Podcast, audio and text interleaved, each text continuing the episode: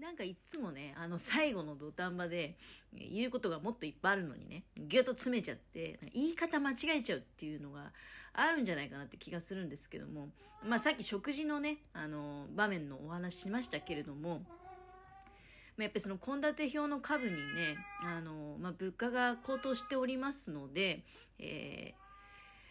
ー、まあ、はっきりね、全部こうしみじみ読んでるわけじゃないんだけど、ただ印象的には土曜日、日曜日のなんか牛乳パンのあの提供は、えー、っと、中止させていただきます的な表現だったんですよ。おそらくなんですけど、土曜日とか日曜日って、まあ、休みっちゃ休みですよね。うん。だから、あの、献立もね、結構その、空白のところがあるんですよ。前日のうちになんか配食されますみたいな表現だったりとか、うん、あ、まあ、朝ごはんのところ、日曜日の朝ごはんだったのかなあれ。なんか牛乳パンみたいな表現だったりとかね。あるんだけど、人によっては、そういう時って、まあ、プライベートな、やっぱり楽しみっていうのもありますよね。表に出かけて食べるなんてこともあるんじゃないですかね。あるいは手持ちの何か食料を使って、自分で、え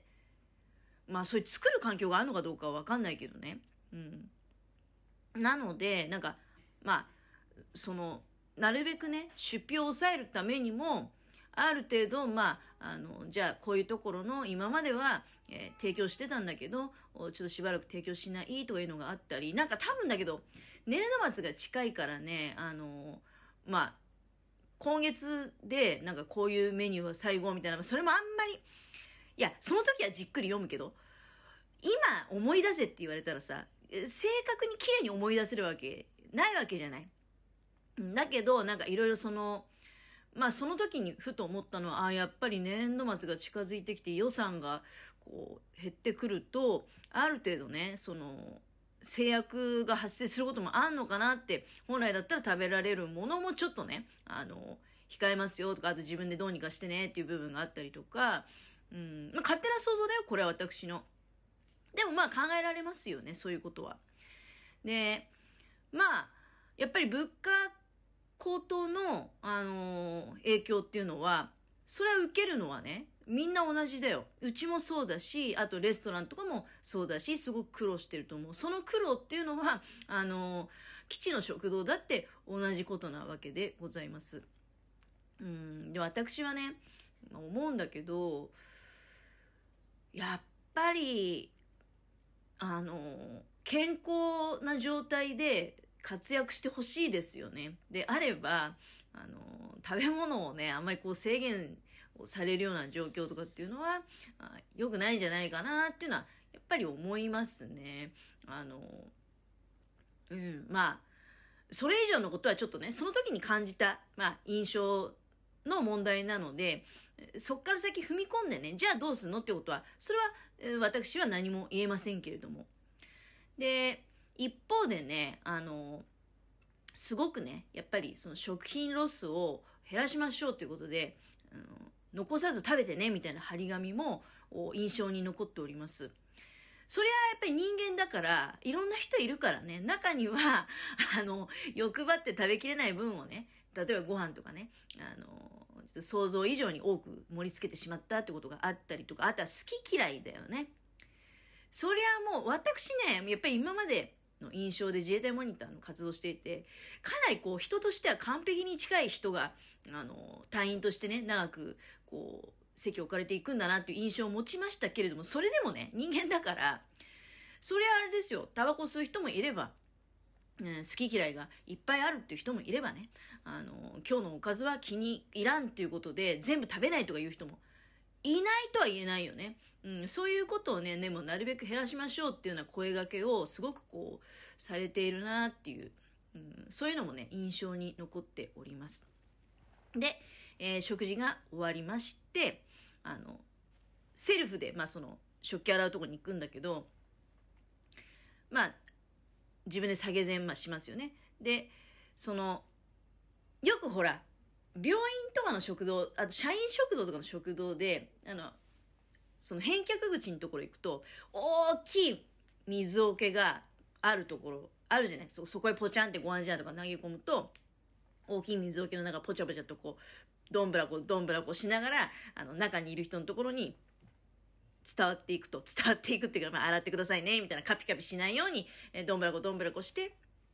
えー、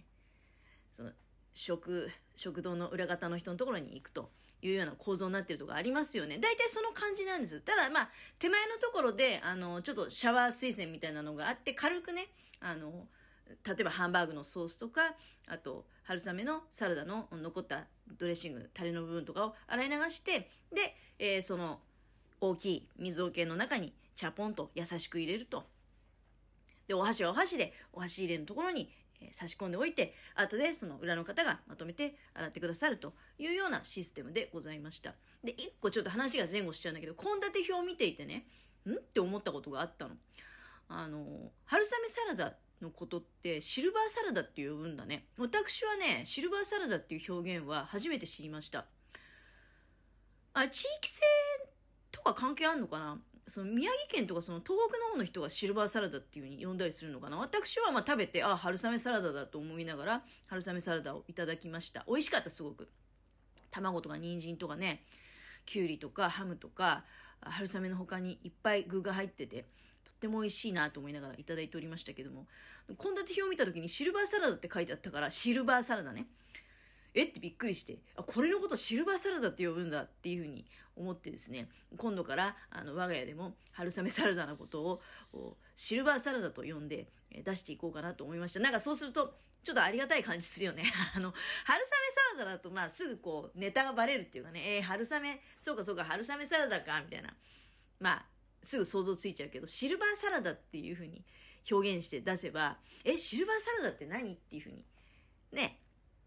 ちょっとまあ興味を引くというか。で、その時に、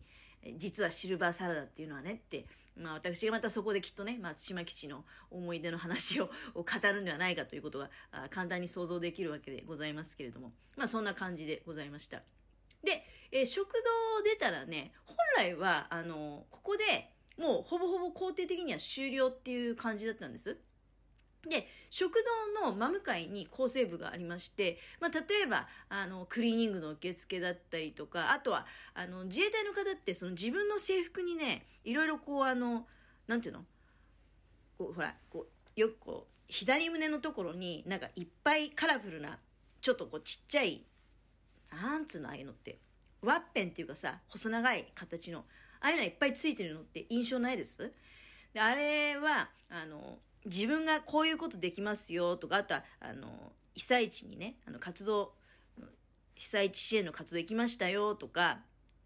なんかそういう救難訓練一生懸命頑張りましたよとか、そういう何かあの特別な出来事があった時に増えていく印なんだって。だからそれを見れば、あ、この人はああいうことして、ああいうことして、あそこに派遣されたりとか、あそういうことしたんだな、みたいなことが分かるようになってるね、一目見たら。で、そういうのってのは、あの、縫い付けなきゃいけないわけよ。そうすると、あの、縫い付け専門のそういうあの、コーナーとかもありましたね。あの、ここの部分に関しては、あ、一箇所いくらで、えー、縫い付けてあげますよって、中にはもちろん自分でされる方もいらっしゃるんだろうけれども、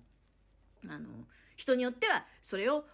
そういった構成部のところに持ち込んで、えー、頼むということもあるんでしょう。で、山崎ストアが、あ入ってました。うん。で、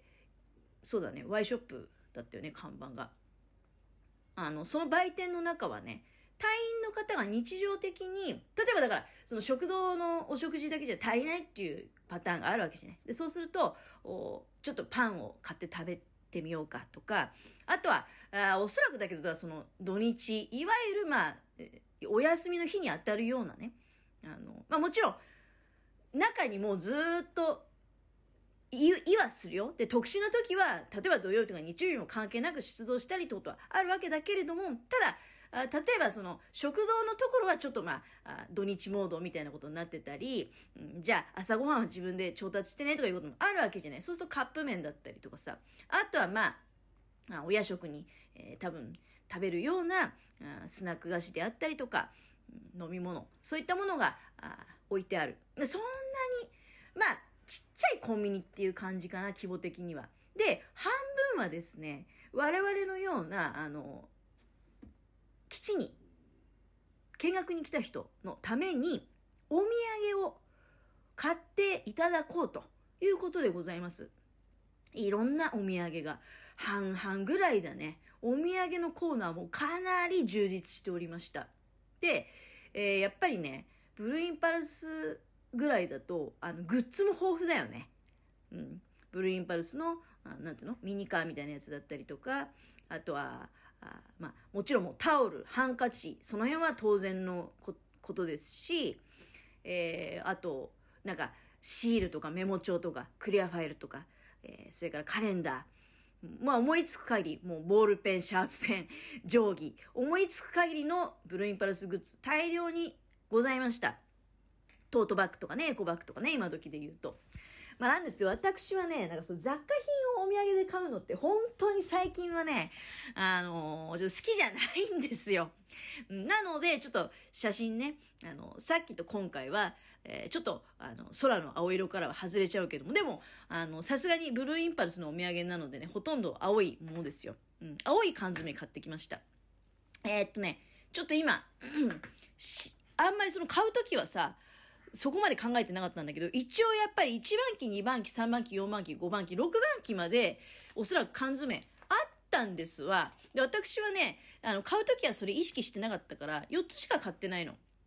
あれ、ちなみにそのうちの1個、サバの水煮缶は売り切れておりました。サバの水煮缶が多分、あの、1号機だったと思います。で、えー、2, 2番機、1号、2号、どっちかな。あもうこれちょっと時間ないから次に譲ろうか、お土産の話はね。とにかくお土産をせっかくね、やっぱりいろいろお世話になったので、しっかりと基地の中にお金を落としていこうと思いまして、えー、お土産をそれなりに買わせていただきました。なので、お土産の話については次に譲りましょうかね。えー、ということで、まだもうちょっとだけ、えー、このお話続きます。どうぞお付き合いくださいませ。よろしくお願いいたします。